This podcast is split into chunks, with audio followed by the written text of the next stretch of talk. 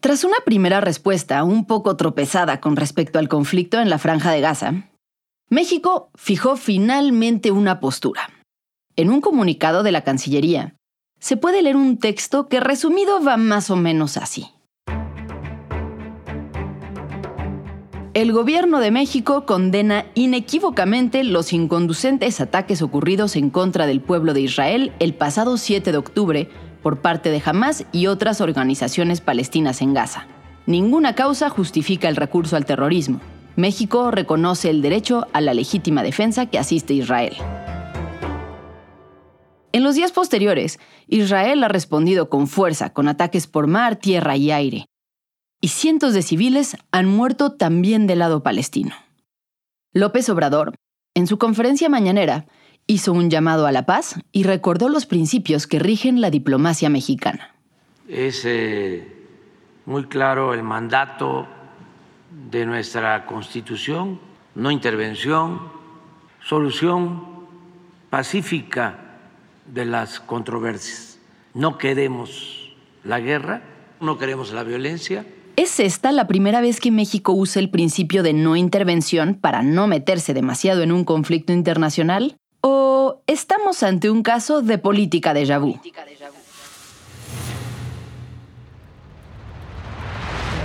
Pueblo de México. Protesto guardar y hacer guardar la constitución política y las leyes que de ella emanen. Y si así no lo hicieren, que la nación me lo demande.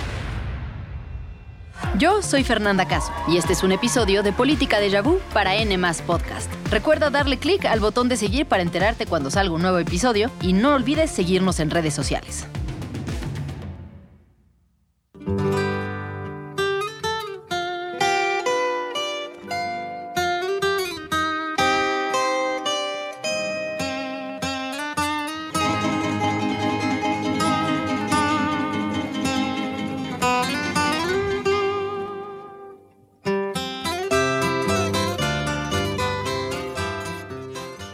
Septiembre de 1918 y Venustiano Carranza, el presidente, se preparaba para dar su segundo informe ante el Congreso de la Unión. La Revolución Mexicana estaba llegando a su fin y el país lidiaba con los pleitos entre unos bandos revolucionarios y otros, mientras intentaba redefinir su lugar en el mundo, lo cual no era una cosa fácil.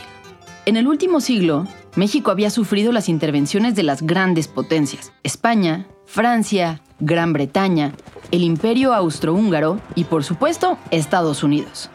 La última intervención seguía fresca en la memoria de todos los mexicanos. Apenas en 1916, Estados Unidos había entrado al territorio mexicano con 10.000 hombres, con la fallida intención de acabar con Pancho Villa y sus hombres en la famosa Expedición Punitiva.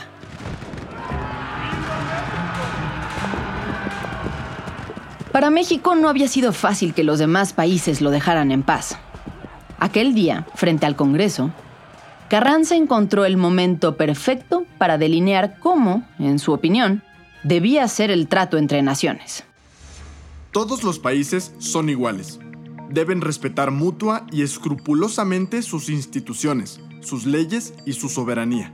Ningún país debe intervenir en ninguna forma y por ningún motivo en los asuntos interiores del otro. Todos deben someterse estrictamente y sin excepciones al principio universal de la no intervención.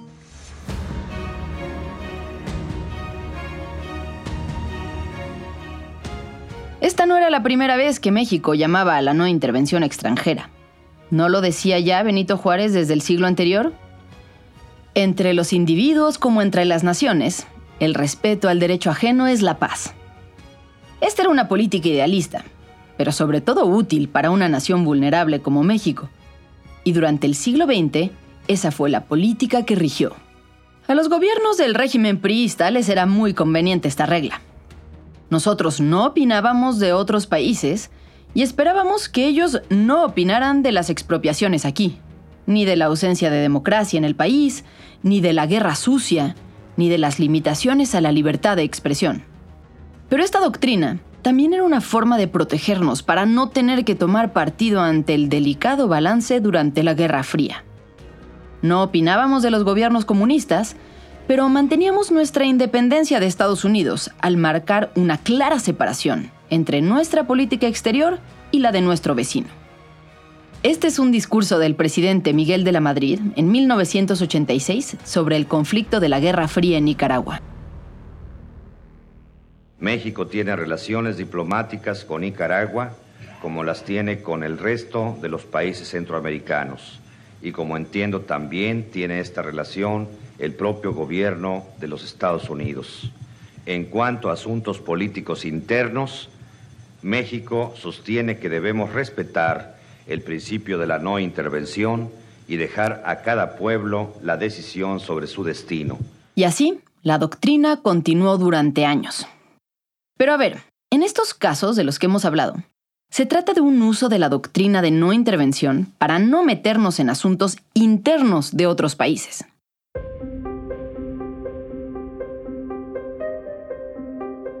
Pero ¿qué pasa cuando los conflictos no son internos, sino internacionales entre dos o más países? ¿México también se debe mantener al margen? Bueno, pues la realidad es que nuestro país no siempre ha actuado igual. En ciertas ocasiones, México se ha mantenido neutral, pero en otras, condena las invasiones. Ejemplos de ambos casos abundan en nuestra historia. Elegimos dos para hablar el día de hoy.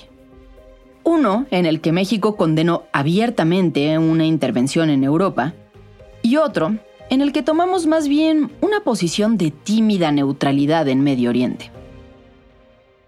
Vayamos a la primera historia, en 1938. Era marzo. Adolf Hitler llevaba ya cinco años en el poder. Había conseguido eliminar cualquier resquicio de oposición dentro de su gobierno y se estaba preparando para poner en marcha sus ambiciosas ideas de expansión.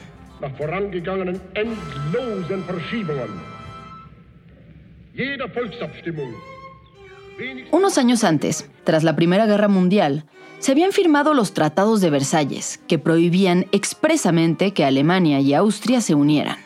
Era una forma de mantener contenida la población germánica, que muchos temían que pudiera reagruparse y ganar poder frente a otros países europeos. Pero Hitler estaba decidido a romper el orden que reinaba desde aquellos tratados. Se estaba preparando para retar a la comunidad internacional y convertir a Austria en parte del territorio del Tercer Reich. Durante años, Hitler se había dedicado a menoscabar la soberanía e independencia de Austria. A partir de la llegada al poder de Hitler, el partido nazi alemán alentó e incluso financió operaciones del partido nazi austriaco. Los nazis en Austria organizaron amplias campañas de propaganda contra el gobierno en turno, ataques armados e incluso intentaron un golpe de Estado auspiciados por Hitler mientras que el gobierno alemán impuso sanciones económicas y orilló a Austria al aislamiento diplomático.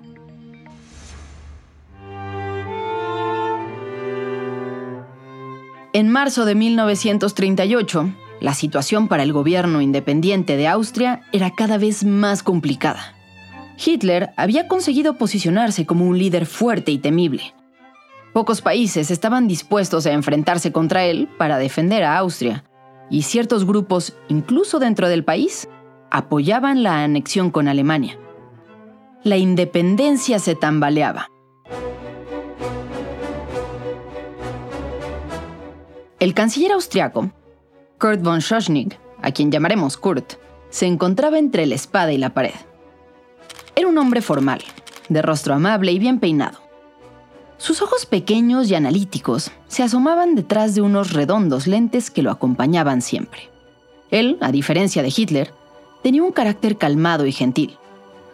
No estaba dispuesto a ir a la guerra para defender la independencia. Así que convocó un plebiscito. En aquella consulta que se llevaría a cabo el 13 de marzo, se preguntaría a los austriacos si apoyaban o no la soberanía e independencia de Austria. Según información del Memorial del Holocausto de Estados Unidos, el canciller austriaco contaba con que 65% de los ciudadanos votaría a favor de la independencia. Este número sería suficiente para mostrar a la comunidad internacional que los ciudadanos de Austria no querían ser parte de Alemania. La idea del plebiscito enfureció a Hitler. Al enterarse de la propaganda en las calles convocando a los ciudadanos, decidió tomar medidas violentas. Exigió que se cancelara el plebiscito y que el canciller Kurt renunciara. De no ser así, amenazó con invadir a Austria. Poco antes de las 8 de la noche del 11 de marzo, el canciller austriaco dio un mensaje en la radio. En este mensaje, el canciller anunciaba su renuncia y llamaba a las Fuerzas Armadas austriacas a no pelear en caso de invasión, a fin de que no se derramara sangre.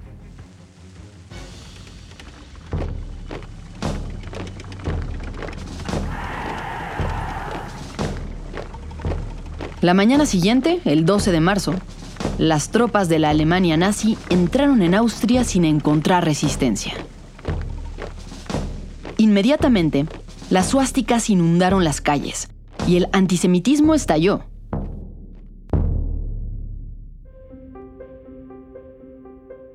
Los nazis obligaron a los judíos de Austria a borrar los mensajes pro-austriacos en las calles. Cualquiera podía entrar a las casas de los judíos para robarles o destruir sus muebles y demás pertenencias. Muchos de ellos intentaron huir, y se calcula que alrededor de 200 judíos austriacos se suicidaron en tan solo dos semanas. El mundo entero hizo mutis ante tales atrocidades. Ni Francia, ni Gran Bretaña, supuestos aliados de Austria, salieron en su defensa.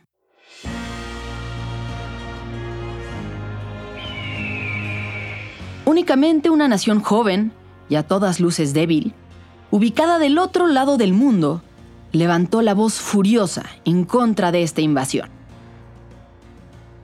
Sí, fue México. El embajador mexicano ante la Sociedad de Naciones, como se llamaba el antecedente de la ONU, era Isidro Favela, un reconocido abogado, diplomático y profesor absolutamente comprometido con la doctrina de la no intervención. El 19 de marzo de 1938, Isidro Favela se presentó como representante de México en Ginebra. Ahí, el diplomático entregó al secretario general un texto icónico que decía, La forma y circunstancias que causaron la muerte política de Austria significan un grave atentado el gobierno de México, siempre respetuoso con los principios del Pacto de la Liga de Naciones y con su política internacional de no reconocer ninguna conquista efectuada por la fuerza, categóricamente protesta por la agresión de que es víctima la República de Austria.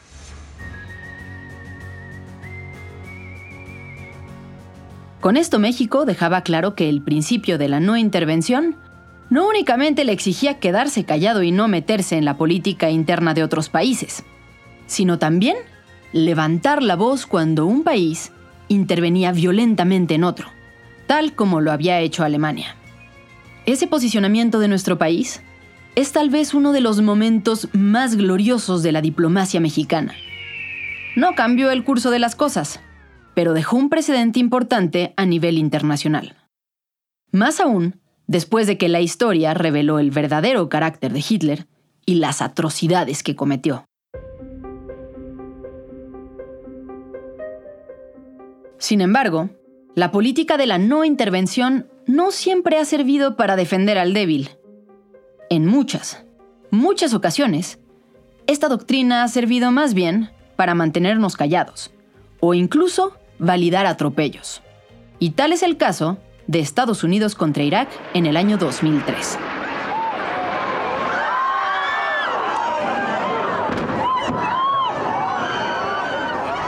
¿Es el, World Trade Center? Parece que se estrelló un avión en el edificio, me están, me están informando. Bueno, qué, imágenes, ¿eh? Es una tragedia mayúscula, ¿eh? Esto no es, no es poca cosa. No se sabe qué aerolínea. Hay algunos eh, reportes de que está explotando, algo está explotando. Philip, eh, da la impresión de que, de que la otra torre sufrió otro impacto, ¿eh? Estados Unidos fue víctima del mayor ataque terrorista de su historia extremistas suicidas de Al Qaeda, secuestraron cuatro aviones comerciales. Dos de ellos se estrellaron contra las Torres Gemelas, uno contra el Pentágono y el cuarto cayó en Pensilvania. Casi 3.000 inocentes fallecieron.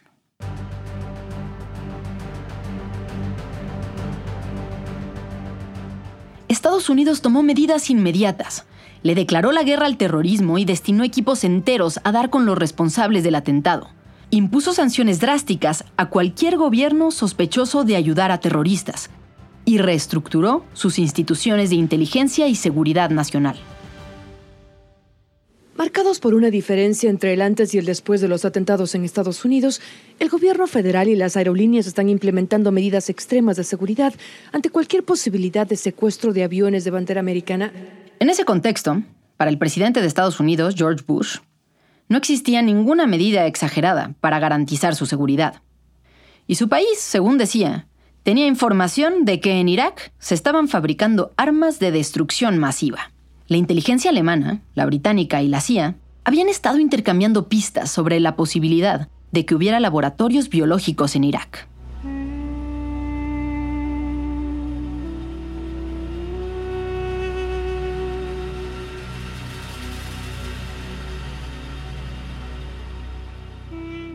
El origen de estas pistas era, sin embargo, muy dudoso.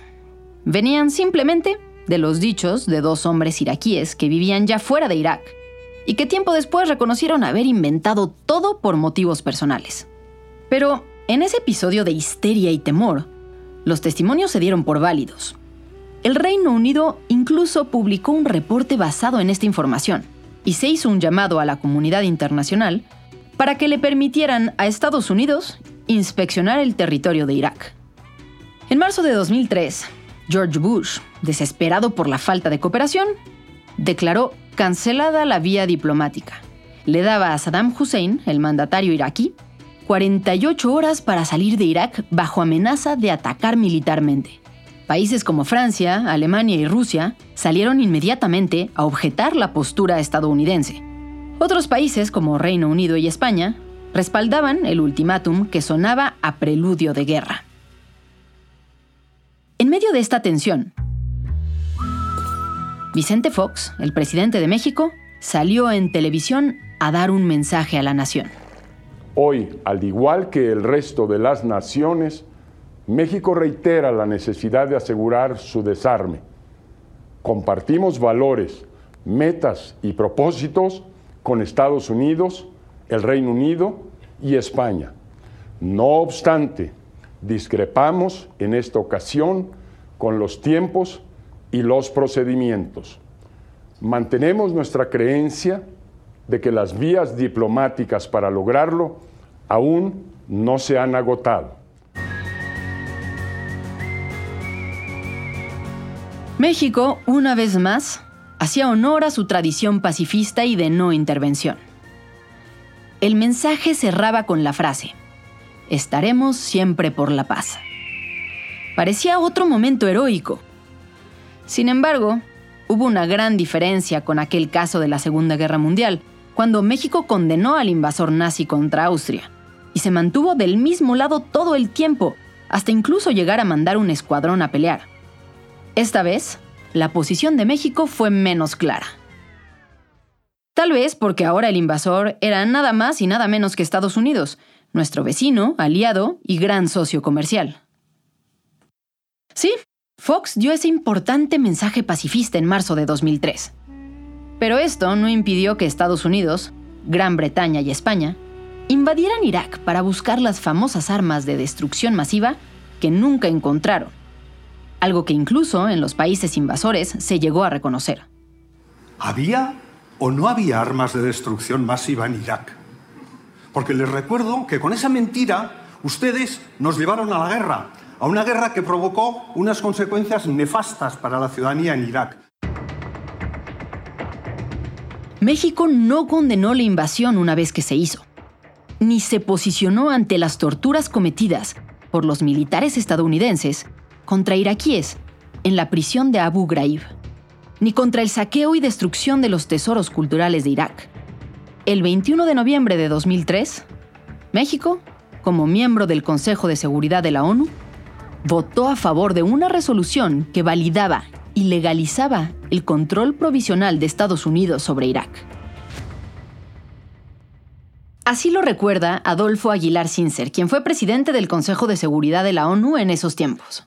La guerra en Irak cuando el gobierno de los Estados Unidos quería que el Consejo de Seguridad le autorizara a hacer uso de la fuerza e invadir Irak y nosotros nos opusimos a ello y después de un largo debate esa oposición prevaleció y no le dimos autorización a los Estados Unidos. Ese fue un momento muy em, emocionante en las Naciones Unidas. Es una decisión muy acertada que desgraciadamente el gobierno mismo no se supo sostener en ella y después pues quiso dar señales de que más o menos había actuado mal o se había arrepentido, tratando de complacer a los Estados Unidos de manera en la que México no debe de complacer a los Estados Unidos porque van en contra de nuestra dignidad como país.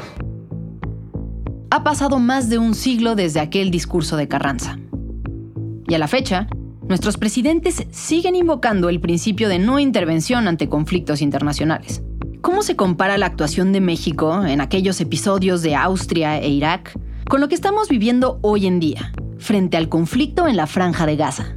En principio creo que son dos ejemplos de conflictos que parecen muy lejanos para las preocupaciones cotidianas de los mexicanos y que sin embargo por distintas razones históricas del contexto internacional pueden llegar a ser relevantes, no solo en términos simbólicos, sino también en términos diplomáticos para el día a día. Creo que además tienen en común la participación de México en organismos internacionales, que ese es otro gran tema. Están escuchando a Arturo Magaña, está con nosotros aquí en entrevista. Él es director de Globalítica, es especialista en temas internacionales y bueno, ha escrito un montón sobre el conflicto entre Israel y Palestina. Muchas gracias por estar acá. Dices que estos episodios del pasado, tanto el de Austria como el de Irak, eran lejanos a la vida cotidiana de los mexicanos, sin embargo, pues acabamos involucrados, presionados. ¿Cómo ves que esta presión ha ido aumentando ahora creo que es más vulnerable a las presiones de actores no estatales. Es decir, a empresas importantes, a grupos de presión, a partidos políticos, dentro del propio país. dentro del propio país. En el caso Israel-Palestina, claramente la comunidad judía en México, en Estados Unidos, la enorme influencia que tiene, por ejemplo, en el Congreso de Estados Unidos, o bien las comunidades árabes y los propios eh, empresas y e intereses empresariales asociados a ellos. Creo que también eh, tiene que ver, en, eh, tiene en común esto, ¿no? Lo, lo, que estamos viendo ahora con el tema de Irak. Hay un actor no estatal encargado de efectuar un ataque terrorista y un montón de actores estatales alrededor, intervinientes en el conflicto. Y México tiene que decidir un poco en ese dilema. Claro, sí, ya no es únicamente el conflicto entre países, sino estos actores no estatales que además que pues, son los grupos terroristas. Em, ahora, la no intervención es esta doctrina que se ha venido usando en México durante décadas. ¿Sigue haciendo sentido en nuestra época tener doctrinas tan tajantes cuando ya los conflictos son menos claros, cuando justo como mencionas ahora, intervienen otro tipo de actores, ya no son solo países, son grupos terroristas, y cuando además, pues el, mundo está mucho más entrelazado, ¿no? De lo que estaba en aquella época cuando cuando por primera vez se esgrimió este principio? Sí, desde luego, la intención de incorporarlo a la Carta de Naciones Unidas y después de hacerlo suyo por parte de distintos actores de la comunidad internacional tenía que ver con proteger la soberanía, la integridad territorial. Eso está muy bien, pero se ha restringido mucho ese mundo. Es decir, hay una serie de decisiones que ya no se consideran decisiones internas de la jurisdicción de cada Estado.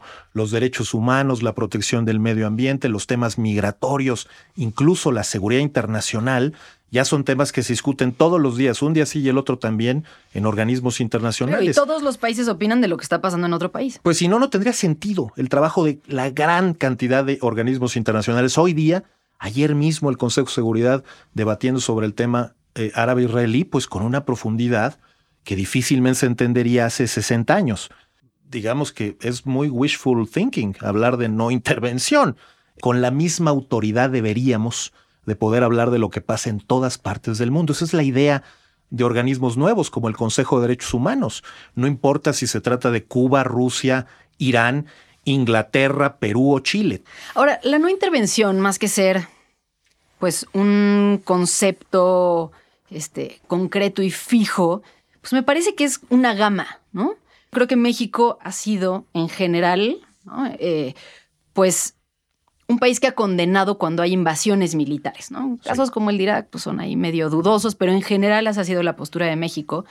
Pero no tanto sobre opiniones, ¿no? México, sobre todo en los años recientes, hemos visto presidentes que opinan de todo, de las elecciones en otros países. Bueno, este presidente opina de la democracia en un lugar, de que si deben o no deben votar por otros. ¿Eso es intervenir? ¿O eso simplemente es pues, el ejercicio libre de un país de, de comentar en este ámbito internacional? Difícilmente lo que pueda decir López Obrador, el presidente mexicano, quien sea, pues tiene un efecto directo sobre las preferencias electorales, digamos, en Perú o en Estados Unidos. Si el presidente llama a no votar por tal o cual partido, no creo que nadie le haga caso, sinceramente. Ahora bien, no, no puedes recibir un planteamiento así con gusto de parte de otro país. Obviamente, eso no es exactamente el principio de no intervención, pero es una intromisión en asuntos internos a nivel político. Para México fue muy importante la no intervención, la defendió para defenderse a sí mismo, para defender su propio autoritarismo en el régimen político del pasado, para defender el autoritarismo de sus amigos, como el caso claramente de Cuba, o para defender el principio mismo, ¿no? En 1983, la invasión de Estados Unidos a Granada, una isla pequeña en el Caribe, pero que tenía un régimen marxista, interviene Estados Unidos, México tiene que levantar la voz por adhesión a ese principio. Pero hoy día hablar de no intervención, pues sí nos lleva necesariamente a confundirnos a veces. Claro. Ahora, estamos hoy en un momento en el que el conflicto ya estalló, lleva años, pero digamos, esta última etapa del conflicto eh, reciente ya está presente, está sucediendo. ¿Cuál debería de ser la postura de un país como México basado en lo que dice nuestra propia constitución, en nuestras tradiciones y, bueno, finalmente en lo que hemos sostenido como país de ser un país pacifista. México ha mantenido siempre una posición equidistante entre Israel y Palestina. Ha sido ese el consenso por muchos años a partir de la lógica eh, que decíamos antes, la importancia de actores internos y de actores estatales que están ahí, que son importantes para México de un lado y del otro, teniendo en cuenta también a Estados Unidos y la importancia que tiene la comunidad judía allá, teniendo en cuenta nuestras relaciones con Israel y Medio Oriente, pero en este momento, concretamente en lo que pasó hace algunos días, pues me parece que el nivel de eh, muertes acaecidas por este eh, atentado terrorista y el nivel de destrucción que supuso, hace prácticamente imposible mantener este discurso de la equidistancia desde el principio. Era necesario solidarizarse con las víctimas y hacer un planteamiento de condena a lo ocurrido y hablar de terrorismo con todas sus letras. Ya lo habíamos hecho, esto ya había pasado antes, pero digamos que tuvimos que haberlo hecho de nuevo. Se tiene que romper un poco la equidistancia. ¿A qué me refiero con un poco? El día de mañana, que es lo que estamos viendo ahorita, pues tiene México la oportunidad de equilibrar ese posicionamiento. ¿Cómo? pues hablando de la importancia de que Israel se ciña a las normas del derecho internacional humanitario, porque hoy día hay una masacre ocurriendo también en Gaza que no distingue entre militantes de Hamas ni población civil palestina, ¿no? Claro, o sea, el hecho de condenar lo que está sucediendo, el ataque terrorista de Hamas contra población civil israelí, no impide, o al contrario, hace más eh, legítimo después una condena del gobierno mexicano contra lo que Israel está haciendo también en, en, la franja de Gaza. Sí, totalmente. Y en general habíamos sido bastante buenos para hacer esa equidistancia también en casos de terrorismo, ¿no? Claramente esto nos daba esa oportunidad. Algo parecido a lo que pasó en 2008-2009. A ver, platícanos. Bueno, una operación militar del ejército de Israel en represalia por el envío de misiles desde Gaza hacia Israel, concretamente atribuidos casi todos a Hamas, pero también es bola. Bueno, pues eh, México en ese momento era miembro del Consejo de Seguridad de Naciones Unidas. Obviamente eso lleva a otro nivel la exigencia del posicionamiento mexicano. Lleva también una visibilidad mayor, lo que tenga que decir México, y una relevancia mayor en resoluciones posteriores. Así fue. Y el representante mexicano le tocó, digamos, esos primeros días definir esa posición, en donde igualmente condenó las actividades terroristas de Hamas, como la eh, poca proporcionalidad en el uso de la fuerza por parte de las fuerzas militares israelíes. Bueno, en esta ocasión quizá la única diferencia es que ahora el presidente no consultó con la Cancillería y que en 2009 no había mañaneras, ¿no? Entonces el presidente yo creo que tuvo oportunidad de ver cuál era la posición de México y razonarla bien Ah, le tocó al presidente Calderón en algún momento en una aparición pública fijar esas mismas líneas. Eh, pudimos haber aprendido de esa experiencia, pero creo que en esta vez pues hay una posición distinta entre el presidente y la Cancillería, cosa que sí es poco de yabú, es bastante nueva. En México, por lo menos. Pues como ya escucharon, lo que estamos viviendo en este momento en la diplomacia mexicana no es exactamente un déjà vu.